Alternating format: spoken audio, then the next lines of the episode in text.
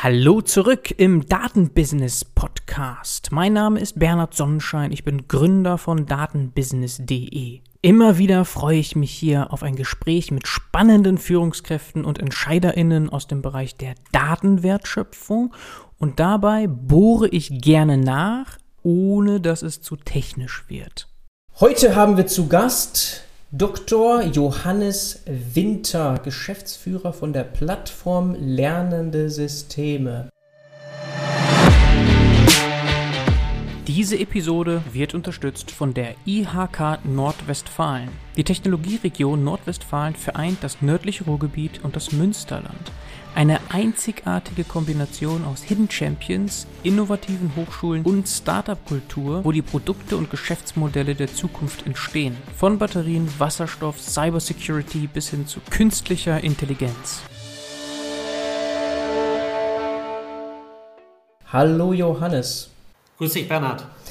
Du bist der Erste, der zum zweiten Mal hier auftaucht.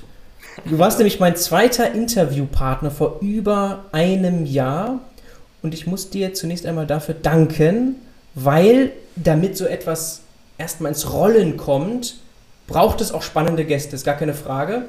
Und du hast dich, ich glaube, sogar als erster bereit erklärt. Also ich, ich meine sogar in meiner Erinnerung, warst du der Erste, der zugesagt hat. Sehr schnell, einfach so. Wir haben ganz kurz nochmal gesprochen damals und dann, ja, warst du auf einmal im Podcast der zweite Gast, über ein Jahr her. Und ähm, ja, es hat sich sicherlich in dieser Zeit vieles verändert. Es gibt Dinge, die uns immer noch beschäftigen, überraschenderweise immer noch sehr intensiv, Corona natürlich. Aber ja, es haben sich viele Dinge verändert. Unter anderem duzen wir uns jetzt, ist auch eine Veränderung. Allerdings. aber genau, also da gehen wir einfach mal durch. Und wir wollen trotzdem, du warst zwar schon da, aber trotzdem natürlich etwas zu dir noch am Anfang sagen. Da müssen sich nicht unsere Zuhörerinnen sofort wieder zurück auf die ältere Episode beziehen. Also, Geschäftsführer habe ich schon gesagt, Plattform Lernende Systeme, Teil von Acatec. Du bist promoviert.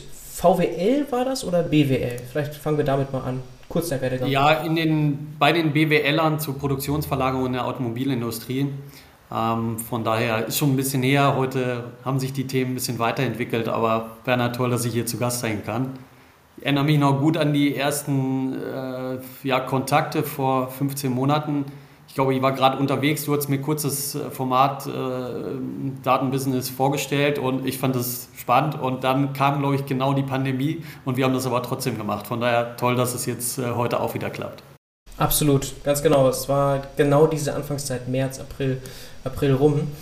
So, jetzt hast du gar nicht zu viel zu dir gesagt. Ein bisschen mehr können wir trotzdem noch erfahren. Klar, man kann jetzt einfach zurückspulen sozusagen und dann sich die Episode anhören, dann weiß man etwas mehr. Aber du bist, genau, also Promotion, das alles müssen wir nicht mehr aufrollen, das liegt lange zurück. Aber du bist jetzt fast sechs Jahre Head of Technology, heißt der Titel bei ACATEC, Deutsche Akademie der Technikwissenschaften. Und parallel dazu, oder passend dazu noch seit über vier Jahren eben bei der Plattform Lernende Systeme. Äh, es heißt auch Germany's AI Plattform, die Plattform für künstliche Intelligenz. Viele da draußen kennen die Plattform vor allem, glaube ich, für die KI-Landkarte, wo man sich extrem gut informieren kann zu allem rund um KI und wo KI passiert in Deutschland. So, aber vielleicht ganz kurz zu deinen Aufgaben einfach. Ja, du hast es schon perfekt zusammengefasst. Ich habe zwei Hüte auf. Einerseits bei Akatec, das ist die Deutsche Akademie der Technikwissenschaften, so gesehen äh, Non-Profit Think Tank, der Wissenschaft und Wirtschaft zusammenbringt, der die Politik, aber auch die Wirtschaft in Technologie- und innovationspolitischen Fragen berät. Mhm. Sehr hochkarätiges Netzwerk, viele DAX-Unternehmen, internationale Unternehmen dabei, äh, Forschungseinrichtungen. Und dort bin ich für den Technologiebereich verantwortlich. Ähm, bei Acatec, das ist vielleicht nochmal hier für die Runde interessant, ist vor zehn Jahren das Konzept Industrie 4.0 entstanden. Ja. Also äh, die Zukunft eigentlich der, der industriellen Wertschöpfung, die hoch vernetzt, äh, digital, intelligent, zunehmend hochautomatisiert bis autonom sein wird. Und das sind Themen, die mich da lange umgetrieben haben, auch mit sicher Henning Kagermann und Wolfgang Walzer, was ja die beiden eigentlich Gründungsväter von Industrie 4.0 sind. Ähm, und der zweite Hut ist die deutsche KI-Plattform, wo ich für die Geschäftsstelle verantwortlich bin. Äh, die, die Plattform Lernende Systeme wird äh, ja, vom Lenkungskreis angeführt, die Bundesforschungsministerin und der Akatec-Präsident stehen äh, dem Netzwerk vor. Rund 200 Akteure sind dabei, von KI-Anbietern über Anwendern bis zu Enablern oder Forschungseinrichtungen, die sich mit Data Science, Data Analytics, AI, ML, äh, you name it, auseinandersetzen. Was machen wir da? Wir wollen erstmal ein bisschen die vorwettbewerbliche Zusammenarbeit fördern, den Austausch und deutsches Ökosystem auch stärken und, und weiterentwickeln, um zu sagen, wie verhält sich denn Deutschland und Europa im globalen Wettrennen, wo fehlt es noch in der Kette von, von der KI-Entwicklung bis in den Transfer und viele andere Themen. Mhm, ja, genau, es ist sehr breit. Wir können da sicherlich viele, viele Subbereiche nochmal mehr besprechen, aber vielleicht, indem wir deine Highlights hier einmal besprechen, weil dann erfahren wir, glaube ich, auch ganz gut, womit du dich beschäftigst eigentlich. Also so in den letzten 15 Monaten gerade. Was kommt dir als erstes in den Sinn? So die Highlights jetzt, plattformlernende Systeme. Sind sicher drei Dinge. Das erste ist äh, das Thema Datenmonetarisierung. Ich nenne es mal KI-basierte Geschäftsmodellinnovation. Also wie kommen wir überhaupt von Daten zu Wertschöpfung? Mhm. Ähm, der zweite Block ist äh, das Thema digitale Souveränität. Ich hatte es vorhin schon so ein bisschen angerissen. Äh, es gibt ein beeindruckendes äh, globales Wettrennen, äh, insbesondere mit, mit Asien, mit China, mit USA, ähm, um die Vorherrschaft oder auch um die, die äh, Technologie und, und Marktführerschaft, gerade im Bereich digitaler Technologien. Und KI ist da ein ein zentrales Thema. Kai Foli kennen wir alle, AI, Superpowers. Mhm. Also wie sollte Deutschland und Europas Position dort sein? Ähm, das ist ein Thema, was, was mich umtreibt. Und das dritte Thema ist eigentlich der gesamte Prozess so der, äh, des KI-Transfers. Wie kriegen wir denn KI besser in die Anwendung? Äh, Bitkom hat kürzlich mal eine Studie gemacht, 6% des kleinen Mittelstands äh, nutzt erst KI. 20 Prozent denken darüber nach. Mhm. Jetzt ist nicht für jeden und für jedes Geschäftsmodell und für jede Company KI die Lösung. Aber ich denke, da, da ist nur sehr viel Potenzial, was wir erschließen sollten. Okay, vielleicht gehen wir mal durch diese drei Punkte. Also du hast angefangen mit Datenmonetarisierung. Was meinst du damit? Also das heißt, ihr helft mit, das Thema zu verstehen zunächst einmal. Also es sind Daten vorhanden, vielleicht vielleicht aber auch nicht ausreichend. Und was kann man damit machen? Nicht nur direkt verkaufen, das ist immer nur ein sehr kleiner Teil bei der Datenmonetarisierung und Wertschöpfung, muss man betonen. Es geht ja eher darum, Erkenntnisse aus diesen zu gewinnen. Ist das das, was du meinst? Also Beratung, wir wissen, es geht auch um Politik, es geht um Wirtschaft, es geht um Forschung, alle diese Themen werden vereint bei dieser Plattform. Ist es das? Ja, das geht in die Richtung. Äh, ich würde es vielleicht in meinen Worten nochmal so sagen. Äh, wir machen, wir sind keine Management Consultants, die jetzt in die Firma gehen mhm. und sagen, okay, was kann ich jetzt hier aus den äh, unstrukturierten Daten machen oder die sind in unterschiedlichen Silos und was soll ich überhaupt? Ich habe Daten, aber was kann ich damit überhaupt machen? Wir setzen ein bisschen weiter vorne an und sagen, wie sieht die gesamte Kette überhaupt äh, aus? Also welche Voraussetzungen brauche ich überhaupt für den Einsatz von KI? Äh, welchen Wert kann ich daraus generieren. Das heißt, unser Thema ist erstmal Orientierung schaffen für die, die noch nicht so weit sind in der digitalen Transformation. Also Guidance bieten und auch konkrete Roadmaps bis hin zu Anwendungsbeispielen, wie funktioniert KI in der Anwendung und wie sieht es um das Thema der Datenmonetarisierung aus. Mhm, mh. Jetzt, um das vielleicht ein bisschen konkreter zu machen, Jetzt kann man sich äh, beim Thema Geschäftsmodelle mit der Wertschöpfungsarchitektur, mit den Wertschöpfungsfinanzen, mit dem Wertschöpfungsnetzwerk beschäftigen. Ich setze mal bei dem Thema Value Proposition oder ja, Wertversprechen an. So, und da haben wir uns 2020, haben wir eine kleine Praxisbroschüre gemacht und einfach mal gesagt, ich versuche mal 10, 12 Beispiele aus der deutschen Industrie äh, zu finden, wo ein Kunde mit dem Anbieter zusammen erklärt, wo ihnen äh, wo, wie sie den, äh, sozusagen die Datenmonetarisierung oder von Daten in Richtung Wertschöpfung ein konkretes Problem gelöst haben. Mhm. Äh, und dann geht es sehr stark um Themen wie KI-basierte Auswertung on Edge, also zu sagen, ähm, typisches oder untypisches Maschinenverhalten kann ich aus, aus den Daten erkennen. ähm, jetzt will ich vielleicht äh, das eben sehr dicht an der Maschine machen, also Edge, äh, und damit einfach Rückschlüsse auf, auf die Robustheit meiner Fertigung bekommen, mhm. ohne dass jetzt andere, was ja auch eine häufige Sorge ist, dann Rückschlüsse auf die eigentlichen Abläufe in der Fertigung bekommen. Also wie kann ich in einem Nutzenversprechen gesprochen die Resilienz erhöhen durch KI? Wie kann ich sozusagen zur Fertigungslinie kommen, die niemals steht? Ja, und ihr macht das durch Veranstaltungen, das weiß ich aus dem ersten Gespräch, da hast du das sehr doll betont, was ihr da macht für dieses Thema. Das heißt, letztlich auch Paper schreiben, ihr nennt das vielleicht nicht Paper, sondern das sind dann ähm, Booklets oder kannst du vielleicht nochmal ganz kurz kommentieren. Jedenfalls sind das Gremienergebnisse, Arbeiten, wo Leute zusammenkommen und so im Think Tank oder Do Tank auch Art etwas publizieren? Äh, ja, vielleicht, damit es nicht zu, ähm, vielleicht zu sehr nach, äh, einfach wir tauschen uns aus und reden, aber wir, das Doing kommt ja. kurz. Du hast es ja auch gerade gesagt, ja. Think Tank ist, ist sicher, aber eigentlich das Doing äh, wollen wir alle machen. Deswegen versuchen wir relativ ähm, agil und äh, pragmatisch einfach die Vordenker und diejenigen, die in der Transformationskette schon mal ein bisschen weiter sind, mit denen zusammenzubringen, die sagen, okay, meine Auftragsbücher sind voll, eigentlich habe ich jetzt keinen, äh, also Predictive Analytics ist spannend oder äh, eine Geschäftsmodellinnovation wäre interessant oder die Kultur unseres Unternehmens auf eine agile, lernende Organisation äh, zu transformieren, spannend, aber eigentlich habe ich doch gar keinen Veränderungsdruck. Mhm. Und da beginnt ja das Problem. Ja, momentan besteht der äh, Veränderungsdruck vielleicht äh, noch nicht äh, offensichtlich, aber wir sehen ja, was, was äh, Innovationsführer in diesem Feld tun mhm. und wie sie versuchen, einfach ihre Supply Chain, ihre Fertigung, äh, ihr äh, Ökosystem systematisch zu optimieren, zu erweitern. Äh, und da wollen wir halt in der frühen Phase schon auch einfach einen Weckruf ähm, erzeugen, indem wir die, die noch ähm, zögern oder die noch vielleicht Fragezeichen haben, einfach mit denen zu matchen und zu sagen, was kann denn gehen und wie kann das in der Praxis funktionieren und da hilft dieses Modelllernen, also wirklich einen konkreten Use Case zu haben, äh, der sich, der produktiv ist, der funktioniert, äh, der skalierbar ist, äh, der also auch ein klares Nutzenversprechen abbildet und einen klaren Impact am Ende auch erzeugt. Ne?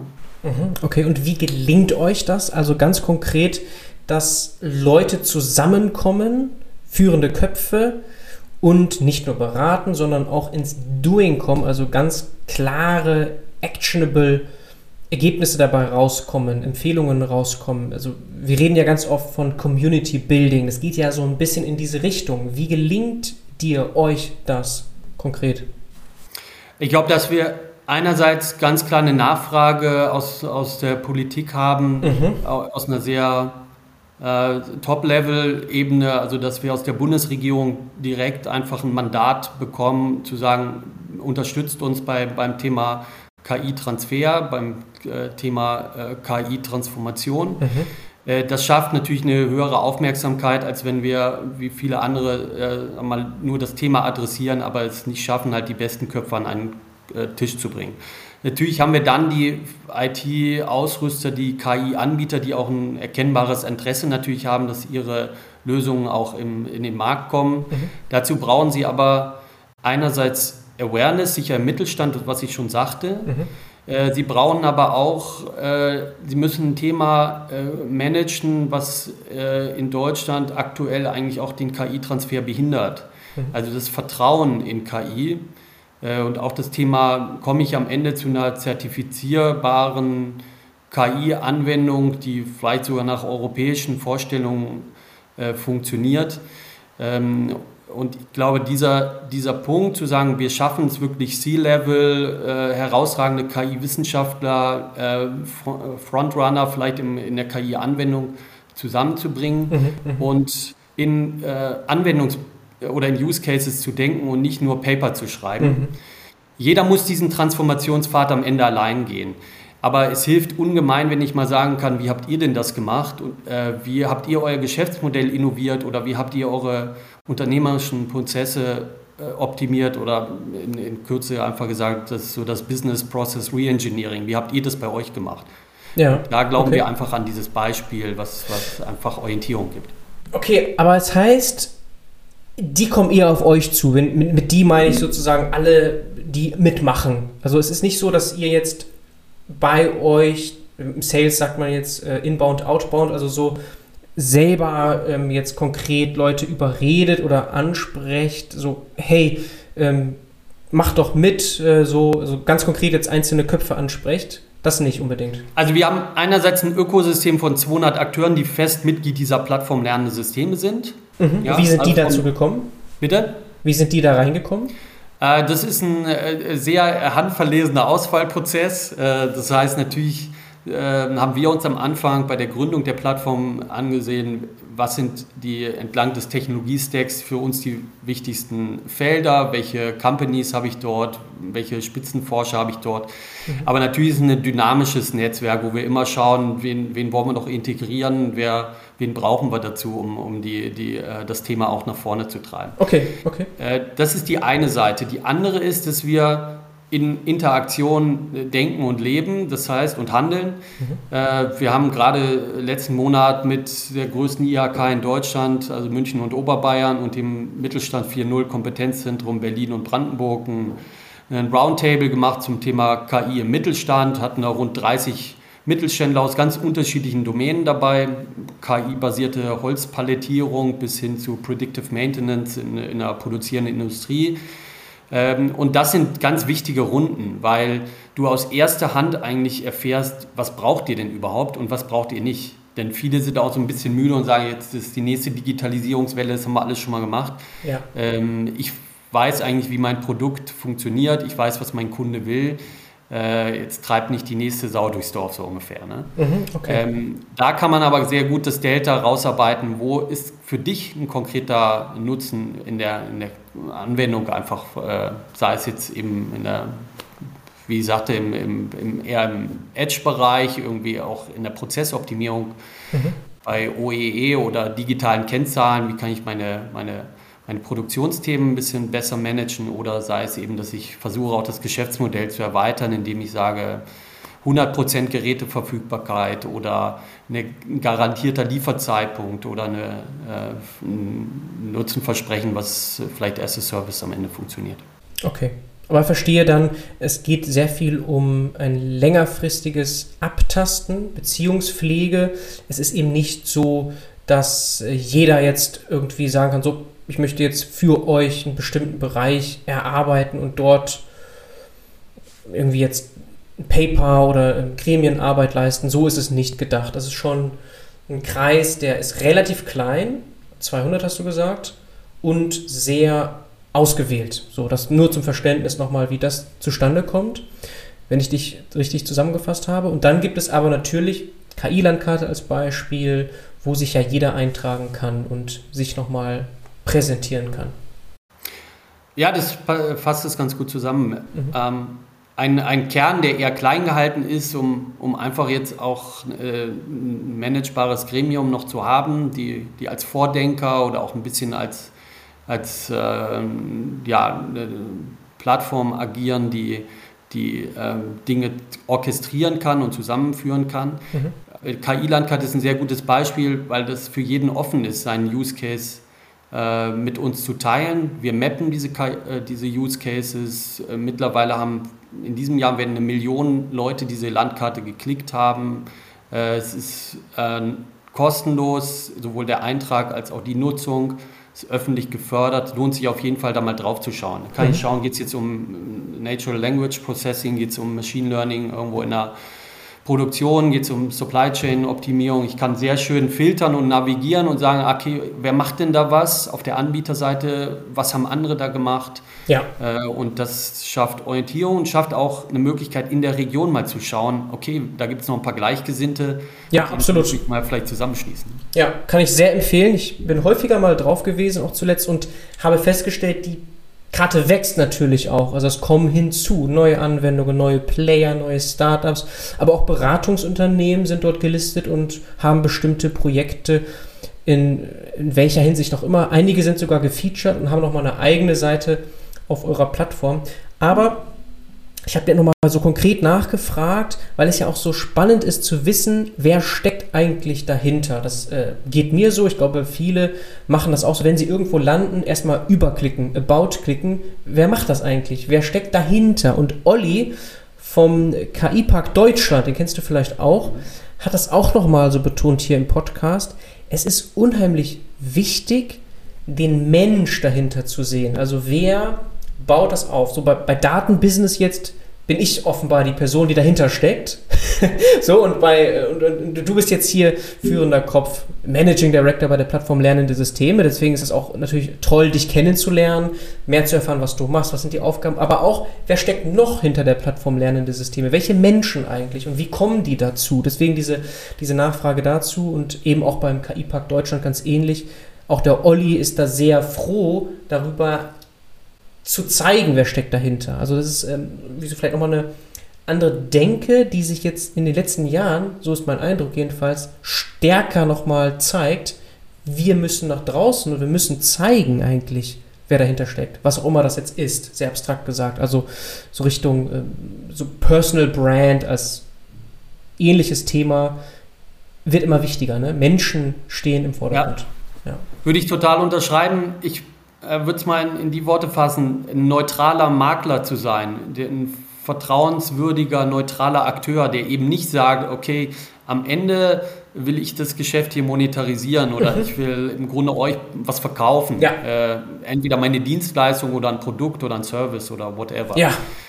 Sondern unser Ziel ist, die neutrale unabhängige Umgebung zu sein, um Wissen zu KI zu tauschen und Orientierung zu bekommen, wie ich mein eigenes Geschäft ähm, mit KI weiterentwickeln kann, mhm. ob auf der Prozessseite oder auf der Geschäftsmodellseite. Mhm.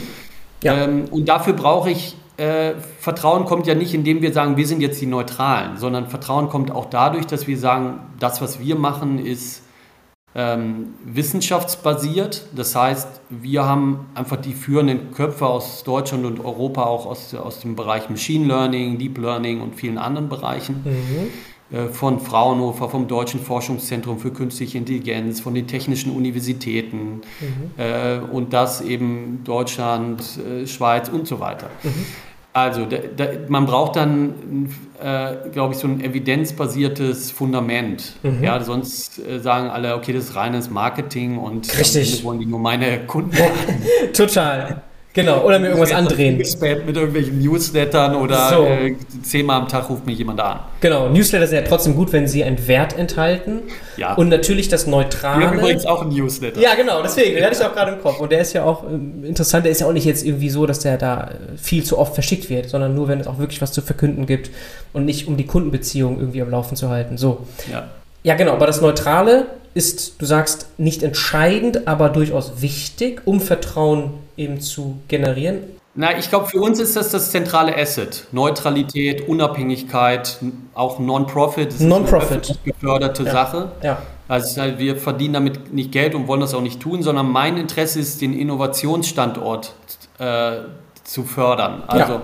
Das klingt jetzt ein bisschen hochtrabend, aber nee, wir nicht. wollen, damit die deutschen und europäischen ja. Anbieter und Anwender äh, stärker in dieses Thema gehen, weil wir glauben, dass es wichtig ist für ganz unterschiedliche Dimensionen, für die Wettbewerbsfähigkeit, für die Innovationsfähigkeit, auch für die Souveränität äh, Europas und das, weil es auch ein gemeinwohlorientiertes Thema ist. Also es kann die Pflege verbessern, es kann die Therapie verbessern, es kann auch vielleicht mehr Nachhaltigkeit ist möglich, weil ich äh, durch Bilderkennung auch Plastikmüll in Flüssen besser klassifizieren kann. Also äh, es gibt sehr viele wirtschaftliche, aber auch ähm, gesellschaftliche Ziele, die wir über so einen neutralen Hub eigentlich anbieten können. Und das treibt uns um. Ja. Für jeden einzelnen Netzersatz, für jedes, jedes einzelne Unternehmen geht es natürlich erstmal darum, um, um mein Business. Aber wenn man rauszoomt, äh, ist es eine Schwarmintelligenz, die uns dann allen hilft, auch gesellschaftliche und, und volkswirtschaftliche Ziele zu erreichen. Mhm, mh. Das ist ein schönes Bild. Rauszoomen und dann wird das makroskopische Bild klar, die globale Bedeutung des Ganzen. Ja. Und ja, genau, also neutral und äh, nicht profitorientiert, das geht schon auch Hand in Hand. Und erzeugt automatisch viel mehr Vertrauen. Das ist dann auch USP bei euch, wenn man das so sagen kann. Es gibt natürlich andere Plattformen. Äh, KI-Park habe ich erwähnt, geht auch in die Richtung, wollen auch ein Verein sein, aber sind trotzdem vielleicht nicht derart von Grund auf nicht profitorientiert und neutral aufgestellt, wie ihr es seid. So. Ne? Und dann vielleicht als Ergänzung geht es uns auch gar nicht darum zu sagen, wir sind jetzt die einen und die einzigen, sondern wir partnern unheimlich viel. Ich glaube auch, Partnern ist in die, nicht nur, seitdem wir alle über Business Ecosystems oder Innovation Ecosystems sprechen, äh, wir können uns alle viel mehr dadurch äh, ja, gegenseitig verstärken. Also diese Netzwerkeffekte funktionieren ja auch für Plattformen, die eher als, als Netzwerk, als Stakeholder-Netzwerk gedacht sind. Mhm. Das heißt, wir arbeiten dann mit KI in NRW oder mit Zentrum Digitalisierung in Niedersachsen oder mhm. mit den Fortis-Leuten und vielen anderen zusammen. Ja, also de facto Plattform der Plattformen. Das könnte man ja, genau. eigentlich auch so sagen. Das ist bei euch de facto der Fall. Ja. So, ne? Also mehrere Ökosysteme gelistet oder mit aufgeführt partnerschaftlich. Okay, so, wir waren aber noch bei diesen drei Schwerpunkten. Highlights, Datenmonetarisierung haben wir jetzt erwähnt. Dann gibt es die Datensouveränität. Da hast du schon erwähnt, die großen Player aus dem Valley, aber auch China. Und wir müssen ein Gegengewicht haben. Deutschland, Europa. Gaia X ist da so ein großes Projekt. Was hast du da noch im Sinn, wenn du das als Highlight erwähnst? Ja, zunächst mal ist mir wichtig bei dem Souveränitätsthema, dass es nicht um Autarkie geht oder um Abschottung oder Entkopplung. Mhm. Ich glaube, äh, Deutschland und Europa sind gut aufgestellt, wenn sie äh, erstmal offen in Kollaboration denken und auch äh, China ist ein wichtiger äh, Innovationspartner, auch ein wichtiger Markt. Das gleiche gilt für, für USA, aber auch andere Weltregionen, Israel und so weiter, Korea, Japan. Dennoch müssen wir uns fragen, auch nicht zuletzt seit, seit den handelspolitischen Konflikten oder auch den, den geopolitischen Entwicklungen, welche Rolle sollte Deutschland und sollte Europa überhaupt einnehmen in diesem Tech äh, ja, War, will ich nicht sagen, weil es hoffentlich keiner wird oder äh, dauerhaft bleibt. Ähm, und beim Thema Souveränität geht es darum, Wahlmöglichkeiten, Entscheidungsfreiheiten zu erhalten. Damit ist gemeint, selbstbestimmt auch in, in einem digitalen Zeitalter als Volkswirtschaft, aber letztendlich auch auf der unternehmerischen Ebene als Unternehmen ähm, operieren zu können. Das heißt, wir kennen diese typischen Vendors-Login-Effekte. Wir wissen, dass je dass Plattformen auch zu äh, Monopolen äh, oder Oligopolen äh, tendieren und sobald ich eigentlich eine hohe Abhängigkeit vom einen Anbieter habe, der zudem noch den Markt weitgehend dominiert, kann der natürlich die, das vom, vom Pricing über einfach die Datenmonetarisierung äh, deutlich besser kontrollieren, als, als wenn wir da ein bisschen Wettbewerb haben. Auch das Innovationsthema gerät in den Hintergrund, wenn ich, wenn ich äh, kaum Wettbewerb habe. Mhm. Das heißt, es geht darum, sich den Technologiestack mal anzuschauen, von den äh, Rohstoffen, seltenen Erden über die Komponenten wie, wie Chips bis hin zu den Cloud-Plattformen, den Anwendungsplattformen, äh, auch den Datenräumen. Äh, wo haben wir Abhängigkeiten aus einer deutschen und europäischen Perspektive? Wo sind wir auch bereit, diese äh, einzugehen, weil wir sagen, das ist Commodity oder das sind äh, Partner, mit denen wir vertrauensvoll zusammenarbeiten können? Aber wo müssen wir auch vielleicht in Infrastruktur, aber auch in, in, ein, in Datenräume investieren?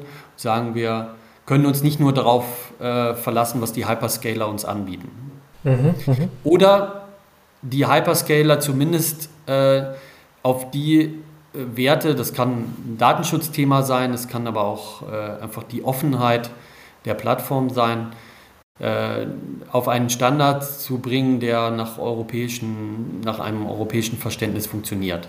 Ja. Das ist so ein bisschen so auf der Metaebene das Thema und äh, in dem Feld tummeln wir uns äh, auch mit, mit ein bisschen Konkretisierung. Ja, ist auch ein zentraler Teil der Datenstrategie der Bundesregierung, also diese Datensouveränität zu gewährleisten oder zumindest erstmal in Ansätzen aufzubauen. Ja, ganz genau. Das mhm. ist auch ein Grund, weshalb wir uns als Plattform lernende Systeme, aber auch als Architect an natürlich an Anhörungen, aber auch an Input für die KI-Strategie und auch für die Datenstrategie beteiligt haben, mhm. auf deutscher und europäischer Ebene. Ähm, es ist ja auch kürzlich auf europäischer Ebene zum Beispiel der AI Act äh, veröffentlicht worden, wo es eher um, um äh, Regulierung von KI-Systemen ging. Also wie kann ich ja, harmful Content oder auch äh, Applications ähm, kontrollieren oder managen? Wie kann ich auch nach einer Kritikalität entscheiden, wo brauche ich mehr Regulierung und wo ist, bin ich froh, dass ein automatisiertes oder auch ein autonomes System Entscheidungen vielleicht treffen kann. Mhm. In diese Richtung geht es, sich mit dem Thema zu befassen und in einem offenen, äh, äh, ja, volkswirtschaftlichen äh, System zu denken, aber auch Linien zu definieren, wo wir sagen, da wollen und können wir uns keine Abhängigkeiten leisten. Keine Abhängigkeiten leisten. Die schwierige Frage ist ja auch dabei, wie stark soll der Einfluss des Staates dabei sein. Ne? Also das war auch, glaube ich, eines der Zitate. Man muss es nicht gut finden, aber Realität ist nun einmal, gerade in China, über verschiedenste Wege nimmt der Staat Einfluss auf KI-Themen, pushen, Investments tätigen. Und das ist die Frage, äh, dann natürlich auch, wie weit müssen wir das also auch haben in Deutschland und Europa? Wir können uns nicht auf Unternehmen allein verlassen, dass wir dort stärker werden. Ja, also ich bin kein Freund von so einer absolut intervenistischen Industriepolitik, ähm, sondern glaube schon, dass auch der Markt und auch die Unternehmen in, in einer äh, freiheitlichen Marktwirtschaft äh, die besseren Unternehmer sind und sicherlich auch äh, viele Themen besser dort aufgehoben sind. Mhm. Gleichwohl gibt es Themen wie Marktversagen oder auch einfach kein Level Playing Field, was wir global haben. Das heißt, wie du sagst, Bernhard, die einen gehen sehr offensiv in so eine Industriepolitik und auch eine konkrete Technologieförderung und auch eine Unternehmensförderung rein. Andere sind da eher liberaler unterwegs. Und da müssen wir dieses Thema für uns ein bisschen stärker äh, behandeln. Also da geht es dann darum zu sagen, okay, was bieten wir, vielleicht Gaia X war das Stichwort, wie können wir eine dezentrale, vernetzte Dateninfrastruktur äh, ermöglichen, ohne dass wir die Plattform bauen, aber dass wir Federation Services anbieten, Trust Management, Identity Management, vieles anderes, mhm. äh, um das dezentrale Ökosystem zu stärken. Ähm, der Ansatz von Europa ist der anders als der in China. Das ist, jeder kann das in seiner Weise tun, aber wir können nicht nur einfach darauf hoffen, dass, dass der Markt da alles löst. Äh, sonst geht Europa, glaube ich, da auch ein bisschen äh, als Innovationsführer äh, irgendwann in die zweite Reihe. Mhm, okay, also das ist komplexes Thema. Natürlich ist Funding auch eines der zentralen Themen. Du kannst mit deutlich weniger Geld nicht das gleiche Level erreichen. Das muss man einfach so sagen. Also wenn nicht genügend Geld vorhanden ist, in Startups gepumpt wird, in Forschung, in, auch in den Transfer, das dritte Thema, das wir gleich ansprechen, dann kann es nicht zum gleichen Erfolg kommen. Ist einfach so. Ja, äh, zunächst mal ist es natürlich jetzt gerade nicht erst seit der Pandemie, aber insbesondere jetzt sehr viel Geld im Umlauf und auch das VC-Thema, das Venture Capital-Thema. Ich glaube nicht, dass es per se daran in, in, bei uns mangelt, aber äh, Thema Wachstumsfinanzierung, also schaffen es dann die, schaffen wir auch die Unternehmen hier zu halten, wenn die sozusagen die erste äh, Seed-Phase oder die, die äh, Startup-Phase mal überstanden haben und da ist es, ähm, müssen wir ja nur schauen, was, was im Valley oder auch in China unter, an, an Kapital unterwegs ist. Mhm. Da mache ich mir mehr Sorgen. Also das mhm. Thema Wachstumsfinanzierung, Wachstumsfinanzierung. glaube ich, äh, mhm. ein, ein, sehr wichtiges. Okay, da gibt es jetzt gute Signale. Gerade jetzt wieder mit Celonis. Ne, das ist äh, ein spannendes Beispiel und auch andere haben jetzt ordentlich eingesammelt, auch im, im Daten- und KI-Bereich. Nicht unbedingt dann nur mit deutscher Beteiligung, ganz im Gegenteil, das sind sehr viele Investoren, VCs eben außerhalb Deutschland, außerhalb Europas auch dabei. Aber trotzdem gute Signale natürlich, dass wir hier ne, weiter, weiter Gas geben. Ja, oder auch Rapid Miner, die sind bei uns dabei, sagen, sie haben klar Finanzierungsrunden mit, mit amerikanischen Partnern gehabt, sie haben hier in Europa auch Geld bekommen. Ja. Ähm, es ist auch mehr Wettbewerb natürlich im, im äh, Valley, also das muss man auch sehen. Mhm. Da äh, ist manchmal hier sogar, hat man die Möglichkeit, äh, besser zum Abschluss zu kommen, aber es ist, ist eine gemischte Strategie, nenne ich es mal. Mhm. DeepL, also im, im okay. äh, Translation oder im Textbereich, finde ich auch ein tolles Beispiel hoffen wir, dass wir sie hier halten können. genau, es gibt diese Leuchttürme und Rapid Miner muss man ja leider sagen, der Vollständigkeit halber nur noch halbdeutsch eigentlich. Also ja. zumindest Headquarter ist USA Boston, wenn ich mich richtig ja. erinnere und Dortmund vielleicht noch der größte Forschungsstandort. So hat es mir jedenfalls der Herr Klinkenberg hier im Podcast auch erzählt. Aber ja, genau. trotzdem, es ist ein US-Unternehmen mittlerweile. Also die Abwanderung ist natürlich auch ein Risiko oder eine, ja, es ist nun mal so, wie es ist, aber trotzdem. Deutsche ich finde, das kann man auch nicht verhindern. Nein. Das ist halt nun mal einfach der Wettbewerb. Aber ja. wir müssen halt bei Schlüsselindustrien äh, aufpassen. Das Beispiel in der Robotik kennen wir alle, ähm, wo wir einfach sehen müssen, dass wir nicht mit ungleichen Bedingungen arbeiten. Also das Thema Level Playing Field. Mhm. Äh, das ist, glaube ich, wichtig und da gibt es einfach Investitionsschutz. Äh, Abkommen, die, die dann auch greifen sollten. Mhm. Okay, und das dritte Thema war Transfer, also vor allem auch aus der Forschung Wissenschaft Erkenntnisse in die Industrie bringen, zur Anwendung bringen. Da ist historisch gesehen, so jedenfalls wird immer gesagt und geschrieben, Deutschland eher schwach gewesen. Denn es gibt leider diese Beispiele wie MP3, wo es nicht zur Kommerzialisierung gekommen ist, sondern die dann in den Staaten gelungen ist. So ist, ist das damit gemeint. Ne? Also schauen, dass das auch in die Anwendung geht. Ja, wobei die, die Beispiele kennen wir alle, die sind auch natürlich valide, aber man ist dann immer geneigt zu sagen, wir können das gar nicht. Mhm. Und wenn man sich dann mal anschaut, äh, was auch hier funktioniert und äh, was, was auch äh, Erfolgsstories hier aus, aus Deutschland und Europa sind, dann äh, haben wir gerade schon ein paar besprochen. Also ähm, ja, muss man differenziert sehen. Ja. Beim KI-Transfer geht es uns vor allem darum, ich sagte es eingangs, äh, 6% der kleinen KMU setzen erst KI ein, 20% denken darüber nach. Wenn man die etwas größeren KMU, also die Hidden Champions oder familiengeführten Unternehmen sieht, ist der Anteil schon bei, beim, im höheren zweistelligen Bereich, aber immer noch niedrig. Ähm, und da glaube ich einfach, dass es nicht darum geht, KI ist die Lösung für jedes Problem in meinem Unternehmen. Aber äh, KI ermöglicht mir vielleicht über Vorhersagemodelle oder auch über eine ähm, Automatisierung in der, in, der, in der Verwaltung auch Prozesse zu optimieren. Äh, und es sollte zumindest sich jemand damit mal äh, beschäftigt haben. Jetzt wissen wir aus dem Mittelstand, da ist dann vielleicht der umtriebige Geschäftsführer oder der hat vielleicht nochmal gerade ein Leiter Produktion, soll der jetzt einen Tag in Berlin rumspringen und in irgendwelche Seminare gehen? Nein, die Zeit hat er nicht, in der Zeit muss er Geld verdienen. Deswegen geht es uns darum, ein sehr niedrigschwelliges Angebot zu schaffen über äh, einfache Roadmaps, über einfache Use Cases, zu sagen, okay, das ist das Potenzial.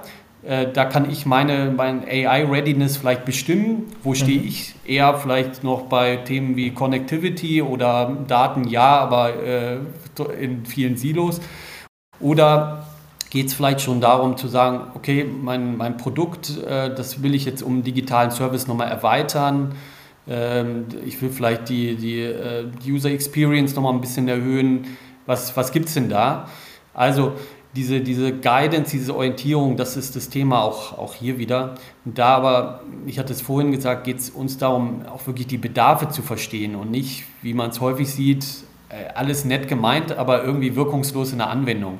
Deswegen gehen wir einfach sehr stark in direkten Austausch mit Mittelstandsvertretern, äh, auch mit Unternehmern aus dem Mittelstand, sehr kleine Unternehmen. Letztens hatte ich einen Handwerks- äh, hatten wir mit, mit, einem Kollegen aus dem Handwerk, der in Berlin 400 Heizungen betreut äh, und der gesagt hat, naja gut, die großen Heizungsanbieter, die, da gibt es 80 Datenpunkte vielleicht bei so einer Heizung, äh, da habe ich keinen Zugriff drauf, die geben mir auch nicht die Daten. Ne? Und jetzt hat er sich da so ein bisschen ein kleines Predictive Maintenance äh, Lösung mit einem lokalen äh, IT-Kollegen da irgendwie gebastelt, das ich habe es noch nicht in der Anwendung gesehen, aber das ist ein ganz schönes Beispiel, dass auch ein Handwerker sagt, okay, ich habe so viele Anlagen, ich kann jetzt, ich weiß morgen noch nicht, äh, was, was passieren wird, wie kann ich denn das ein bisschen vorhersehbarer, ein bisschen manageable für mich halten. Ja, okay, das ist bestimmt eine Ausnahme, aber eine sehr schöne, positive Ausnahme, von der wir lernen wollen, natürlich, ganz klar. Und die auch,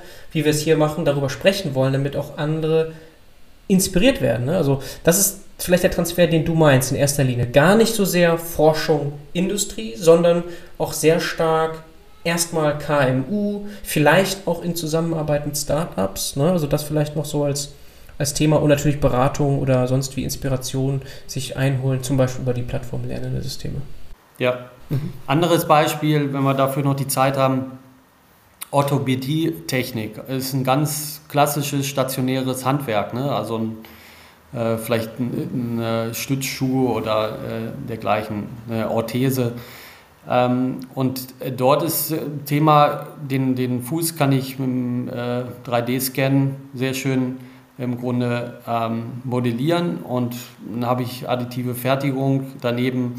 Ähm, also ich, es ist häufig gar nicht so weit weg zu sagen, wie kann ich das Laufverhalten eines Menschen vielleicht äh, verbessern oder wie kann ich im Grunde ihm helfen, äh, Quality for Life so ungefähr zu, zu erreichen. Mhm.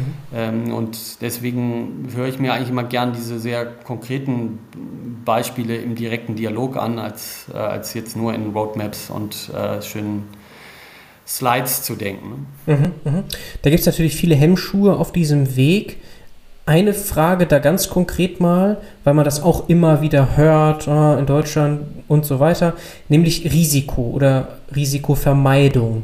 Wie spielt das in deinen Augen zusammen mit der Anwendung von künstlicher Intelligenz? Ja, es gibt, äh, glaube ich, einen Zusammenhang. Ähm, Eingangs hatten wir über volle Auftragsbücher oder auch, naja, wir haben ein sehr produktzentriertes Denken in Deutschland. Wir kommen sehr aus dem Domänenwissen und aus einem starken industriellen Rückgrat. Jetzt muss ich mich mit einer Welt befassen, die, die mir vielleicht ein Stück weit fremd ist. Mhm. Wo ich auch sage, äh, jetzt soll ich Maschinenstunden verkaufen statt die Maschine. Äh, das, vorher habe ich äh, auf einen Schlag Geld verdient, jetzt soll ich auf ein ein anderes Erlösmodell vielleicht auch umsteigen. Mhm. Ähm, dann einfach die ja, Data Science, Data Analytics, KI-Kompetenz, die in der Regel dann nicht äh, vorhanden ist. Äh, jetzt kann ich natürlich sagen, na, das kaufe ich mir ein, aber es ist, ist wir haben es ja schon festgestellt, eigentlich ist dahinter nicht nur, dass ich ein bisschen Predictive Maintenance mache, sondern dass ich eigentlich daraus eine agile, lernende Organisation mache. Mhm. Äh, und da ist äh, die Optimierung der Maschine oder das Vorhersagemodell für, für ein Erwartungsintervall oder einen Ausfall einer Maschine nur ein Teilaspekt. Äh, das heißt, dahinter steckt eigentlich ein kompletter Change-Prozess des Unternehmens. Und das erzeugt verständlicherweise auch Ängste oder auch Zurückhaltung. Äh, nur, ich glaube, es hilft nicht, sich darauf zu beschränken. Äh, es hat bisher immer alles funktioniert, in Zukunft wird es auch funktionieren. Mhm. Also das ist tatsächlich eine Beobachtung, die man häufiger macht.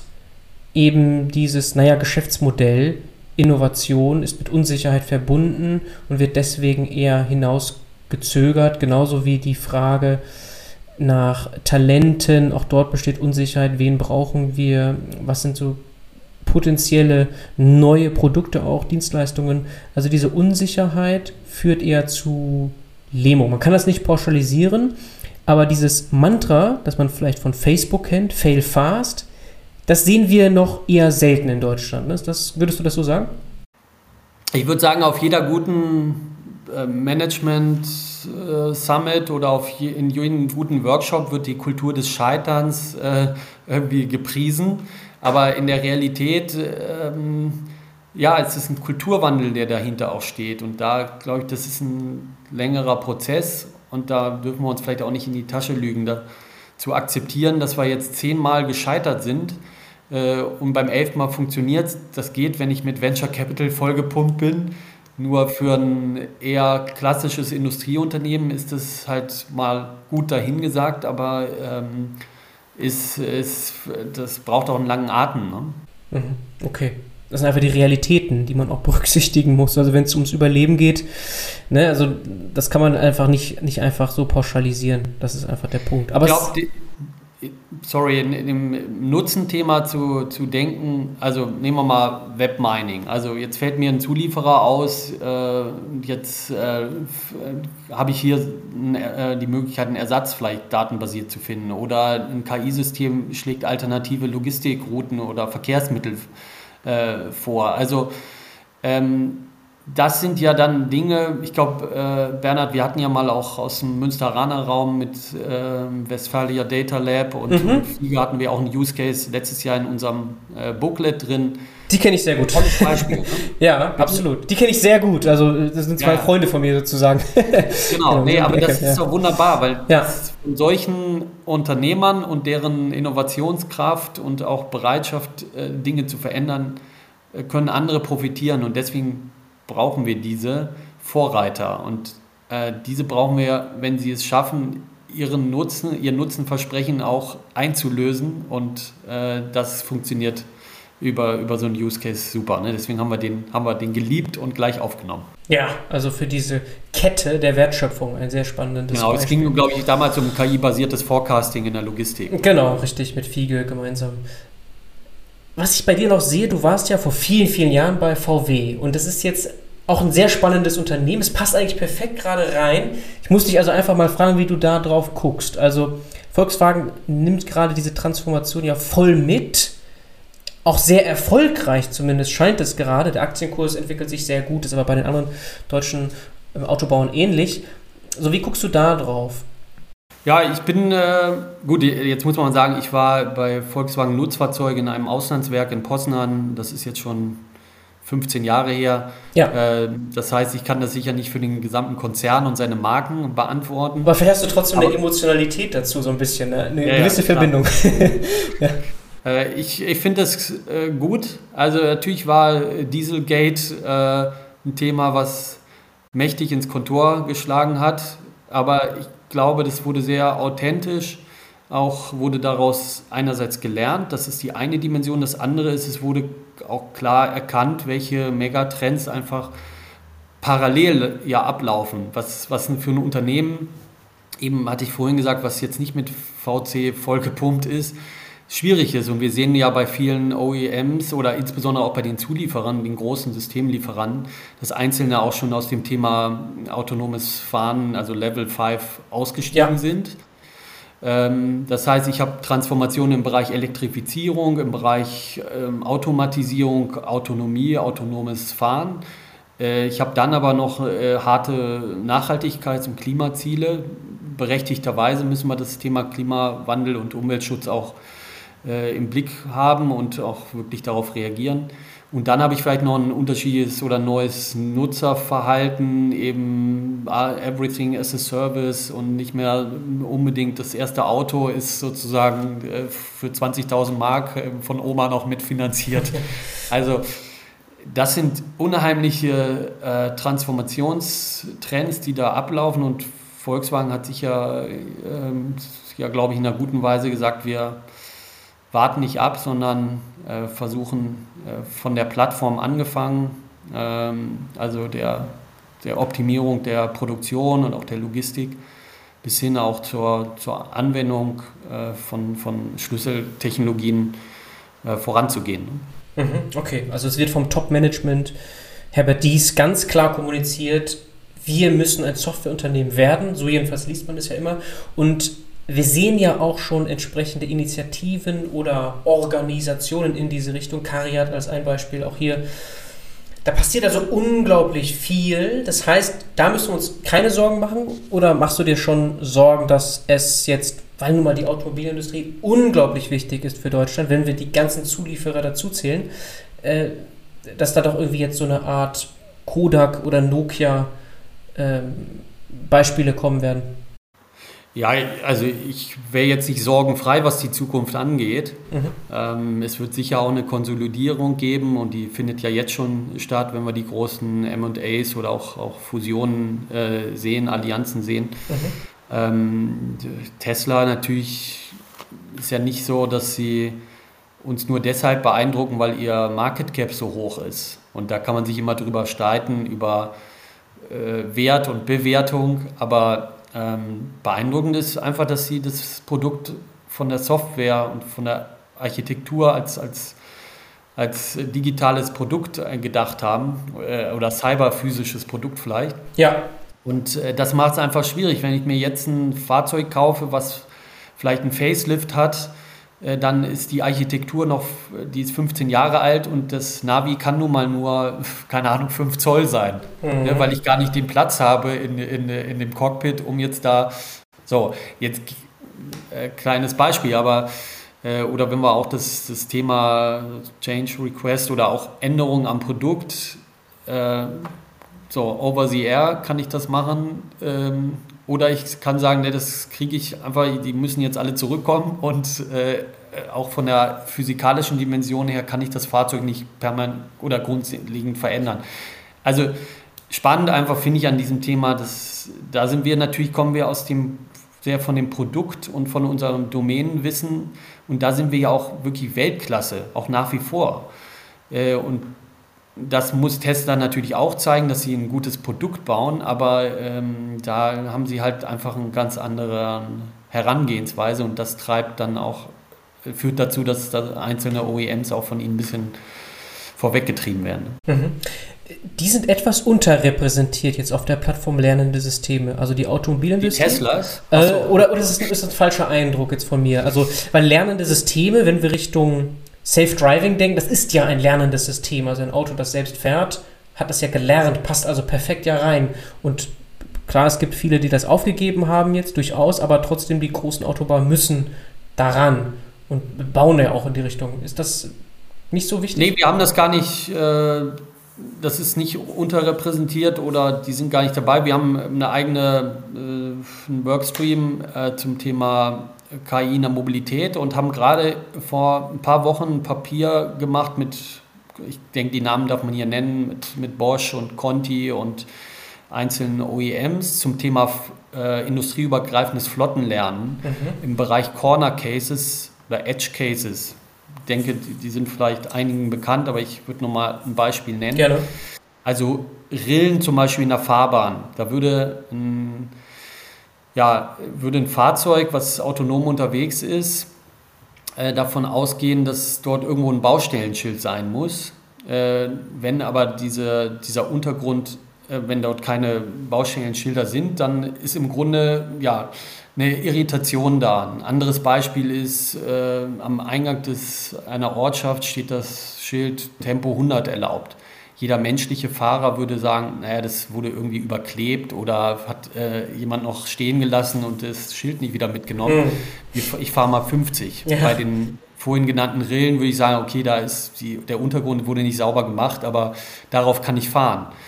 Das sind so Grenzfälle, die kommen sehr selten vor, aber sie kommen vor. Und dann ist ein, äh, ja, ein autonomes System einfach überfordert und deswegen brauchen, und das war so unser, unser Vorschlag, wir brauchen eigentlich eine KI-basierte Plattform, wo man Daten teilen kann zu diesen Corner- und Edge-Cases, dass alle ihre Produkte optimieren können, auch mit Daten anderer, ähm, weil alle das gleiche Interesse haben. Ich möchte nicht, dass der VW, Daimler, Audi, BMW-Fahrer am Ende da am Seitenrand mit seinem Fahrzeug steht, weil er sagt, ich bin überfordert deswegen kontrolliert zur, zur Seite fahren. Ja. Ist das, was du da ansprichst, der Datenraum Mobilität, der kürzlich veröffentlicht wurde? Nein, das ist nochmal was Neues. Äh, ist ein Thema bei uns in der Plattform, aber der Datenraum kümmert sich natürlich auch um solche Themen. Deswegen ja. ist das, glaube ich, eine schöne Überleitung. Okay, dann machen wir da noch weiter. Also Datenraum Mobilität ist jedenfalls etwas, das ich kürzlich bei euch gelesen habe. Und es passt ja auch zu dem zweiten Punkt, zu dem zweiten Highlight, das du eben gebracht hattest, nämlich diese Souveränität. Ja. Worum geht es denn dabei? Also souveräne Datenräume einmal allgemein und dann ganz konkret jetzt Datenraummobilität. Ja, also beim Datenraummobilität geht es darum, ähm, eine neutrale, unabhängige technische Infrastruktur zu schaffen, über die ich Mobilitätsdaten tauschen kann, mhm. teilen kann und zwar interessant daran ist, dass die Daten dezentral bleiben, also beim Datengeber und beim Datennehmer äh, und wir nicht zentral auf der Plattform die, die Daten äh, sozusagen vorhalten. Das heißt, dass dadurch auch eine große Sorge genommen wird, dass die Plattform am Ende die Daten nutzt, um, um sie äh, in welcher Form auch immer zu nutzen. Ja, das sind Verkehrsteilnehmerinnen, die du da meinst mit Geberabnehmer? Das sind ganz unterschiedliche Daten äh, und Datengeber, die da zusammenkommen. Das können, kann der Deutsche Wetterdienst sein. Also okay. ähm, in Bezirk XY ist gerade äh, Regen. Äh, nimm vielleicht, das ist dann die Information für den, ähm, weiß nicht, Free Now oder andere Anbieter. Nimm besser nicht den E-Scooter, denn der ist auf einer regennassen äh, Fahrbahn ungeeignet. Steig lieber aufs Auto oder die ÖPNV um. Also darum geht es im Grunde Daten zu teilen, die für einen anderen relevant sind, um sein Produkt äh, oder seinen Service zu verbessern. Äh, Deutscher Wetterdienst, die Deutsche Bahn ist dabei, äh, dann sind OEMs dabei, Beispiel digitale Verkehrszeichenerkennung. Ähm, dann ist es äh, das Straßen, die, die BAS, das Bundesamt für Straßenbau dabei. Also viele, die Daten haben, die für andere interessant sind und vice versa. Mhm, mhm. aber nicht zentral, du hast gerade gesagt dezentral. Genau, also es ist im Grunde äh, der Gedanke, einfach eine äh, technische Plattform für den Datenaustausch zu schaffen, aber die Daten bleiben sozusagen, das ist eine Daten, Metadaten-Drehscheibe, nenne ich es mal. Das ist einfach eine, eine Drehscheibe und nicht sozusagen eine äh, Datenkrake in der Mitte. Okay, also die werden ausgetauscht, die Daten, aber nicht irgendwo zentral gespeichert, von wo aus. Ganz genau. Und das ah, ist, glaube ich, mhm. wichtig, um mhm diese Ängste, die wir vorhin auch besprochen hatten, zu nehmen, diese Risikovermeidung. Naja, wenn ich hier Fahrzeugdaten teile, dann weiß ja gleich der Wettbewerber, was, äh, ja, weiß über, was über mein Produkt, was ich, nicht, was ich nicht teilen möchte. Okay, und deswegen souverän, weil wir dann nicht auf AWS, Google und Microsoft zurückgreifen? Ja, oder zumindest, äh, die sind ja nicht ausgeschlossen wie auch bei Gaia X, sondern es ist einfach ein europäischer Standard, der, der, der erfüllt sein muss, um, um auch über diesen, diese Drehscheibe an, an Datenaustausch zu partizipieren. Okay, das ist natürlich hochkomplex, also nicht nur regulatorisch, sondern auch technisch. Also wie setzt man das eigentlich um, dass Daten, wenn sie ausgetauscht werden, nicht irgendwelche sensiblen Daten austauschen? Klar, das ist der eine Punkt, aber auch nicht wettbewerbsverzerrende Erkenntnisse dabei rumkommen, etc. Also es ist natürlich auch nochmal, wie macht man das technologisch? Also, ne, also wie kann man das anonymisieren oder wie auch immer umsetzen? Total komplex. Das wäre vielleicht sogar eine eigene Folge nochmal äh, wert und da wäre sicher eine Möglichkeit, mal jemanden vom Industrial Data Space äh, einzuladen, den Boris Otto oder andere. Mhm. Äh, denn äh, das, ist, das ist, wie du sagst, da liegt die Komplexität. Es wird einen Träger geben, der ist auch gerade gegründet worden, der liegt bei Arcatec ähm, so dass du eine unabhängige, auch da neutrale, vertrauenswürdige Trägerorganisation hast.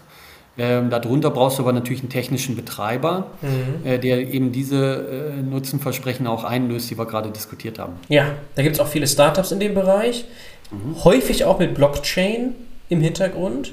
Das kann wahrscheinlich Teil der Lösung sein. Ist noch offen, ne? fängt jetzt erst an, wenn ich das richtig verstehe.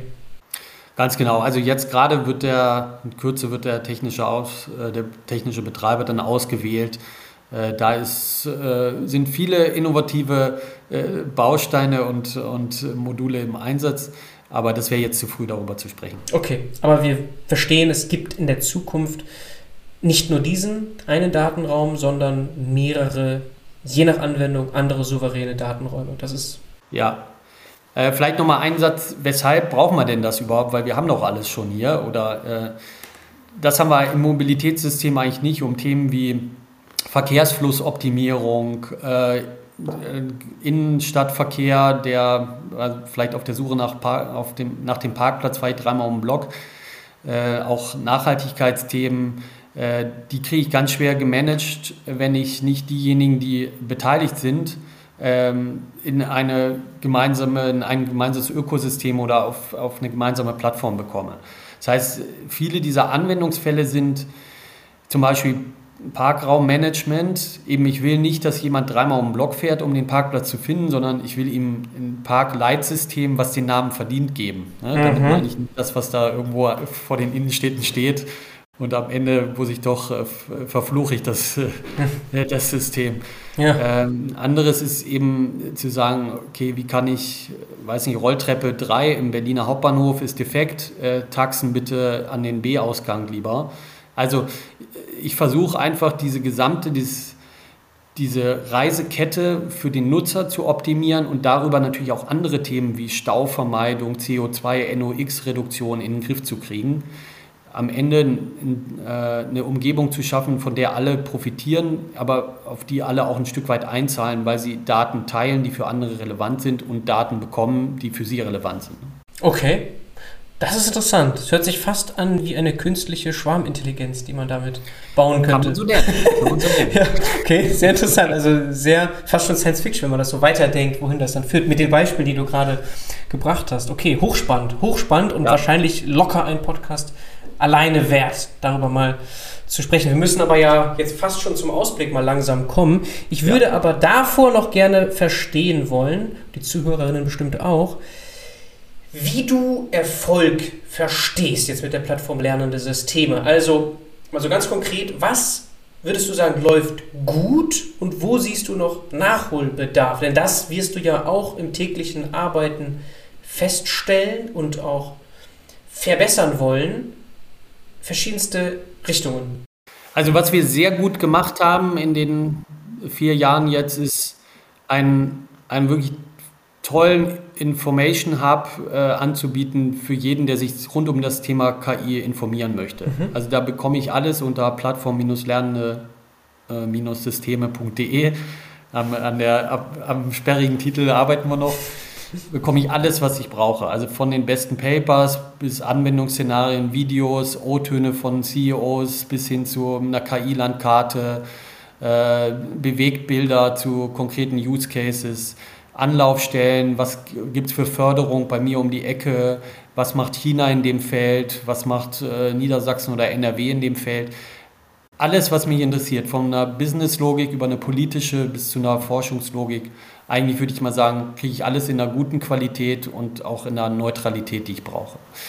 Ähm, wo wir, glaube ich, noch besser werden sollten und wir das auch tun oder wollen, ist, ist bei der, beim gesamten Thema der Umsetzung. Also äh, ich will nicht sagen less talking, more doing, aber trotzdem, wir haben das Fundament gelegt. Es gibt alles, was man wissen muss, um sich mit KI zu befassen. Mhm. Äh, jetzt geht es aber an die Umsetzung, denn viele KI-Projekte in Unternehmen scheitern eigentlich auf dem Weg vom Proof of Concept in die produktive Anwendung, mhm.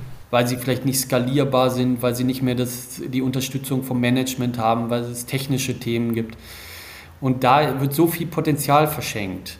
Und deswegen möchten wir ähm, Leute antriggern, in dem Feld was zu tun. Und dann braucht es natürlich auch die, die Consultants sicher oder auch einfach äh, natürlich viel Passion und, und äh, Anpacken in den Unternehmen selbst, ähm, um, um Dinge in die Realität zu bringen. Das ist, kann und ist nicht unser Mandat, äh, sagte ich eingangs jetzt in, in jedes Unternehmen zu gehen. Ich glaube, da sind andere auch besser, aber wir liefern, glaube ich, einen einzigartigen Fundus, den man jetzt sozusagen äh, ja, nutzen sollte, um, um, um wirklich, damit wir, wir hochkommen bei dem Thema KI-Einsatz, KI-Anwendung. Mhm. Okay, also den Zugriff noch besser nutzen, den ihr mit dieser Plattform ja offensichtlich habt. Ja, und wir gehen da sehr in Multiplikatorenformate. Wir haben mit dem Deutschen Volkshochschulverband zum Beispiel gibt es ja die, die App äh, Stadt-Land Datenfluss. Dort haben wir uns auch beteiligt, um ein bisschen das Thema AI Literacy, also Alphabetisierung in der breiten Öffentlichkeit zu adressieren. Mhm. Äh, virtuelle Roundtables mit, äh, mit Mittelstand und, und konkrete Umsetzungsprojekte, wo wir auch in Reallaboren und Exper Experimentierräumen auch Dinge dann erproben wollen. Das, das sind Themen, die jetzt kommen. Okay, sehr spannend. Können wir ja alle verfolgen. Ich werde auch alles verlinken hier, kann sich hier jeder nochmal anschauen. Sollte dort tatsächlich jemand noch nicht auf dieser Seite gewesen sein, würde mich überraschen. Also gerade die KI-Landkarte dürfte ja, das wirst du ja sehen an den Zahlen, an den Klickzahlen auch gut, gut äh, besucht sein. Nehme ich mal stark an. Also ich höre jedenfalls immer wieder, wenn ich mit Leuten rede, ja, die KI-Landkarte ist, ist sehr, sehr spannend. Äh, müssen wir uns noch eintragen oder wir haben uns schon mal dort durchgesucht?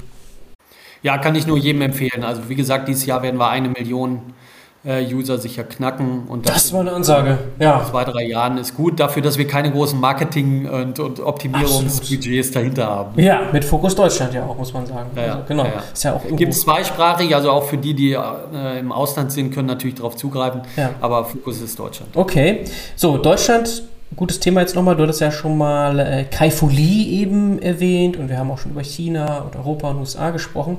Und was mir da noch so wichtig ist zu betonen, wir reden ja immer davon, dass es einen Vorsprung gibt dort und wir müssen irgendwie nachkommen.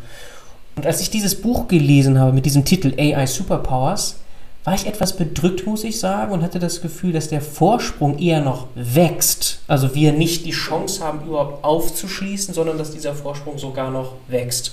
So, wie schaust du darauf? Also dieses sehr stark politisch gewollte Investieren in künstliche Intelligenz, können wir da wirklich noch hinterherkommen oder müssen wir uns stärker auch mit unseren Nachbarn zusammentun? Also Deutschland allein anscheinend keine Chance, High-Level gesagt, sondern wir müssen da wirklich als Europa auftreten.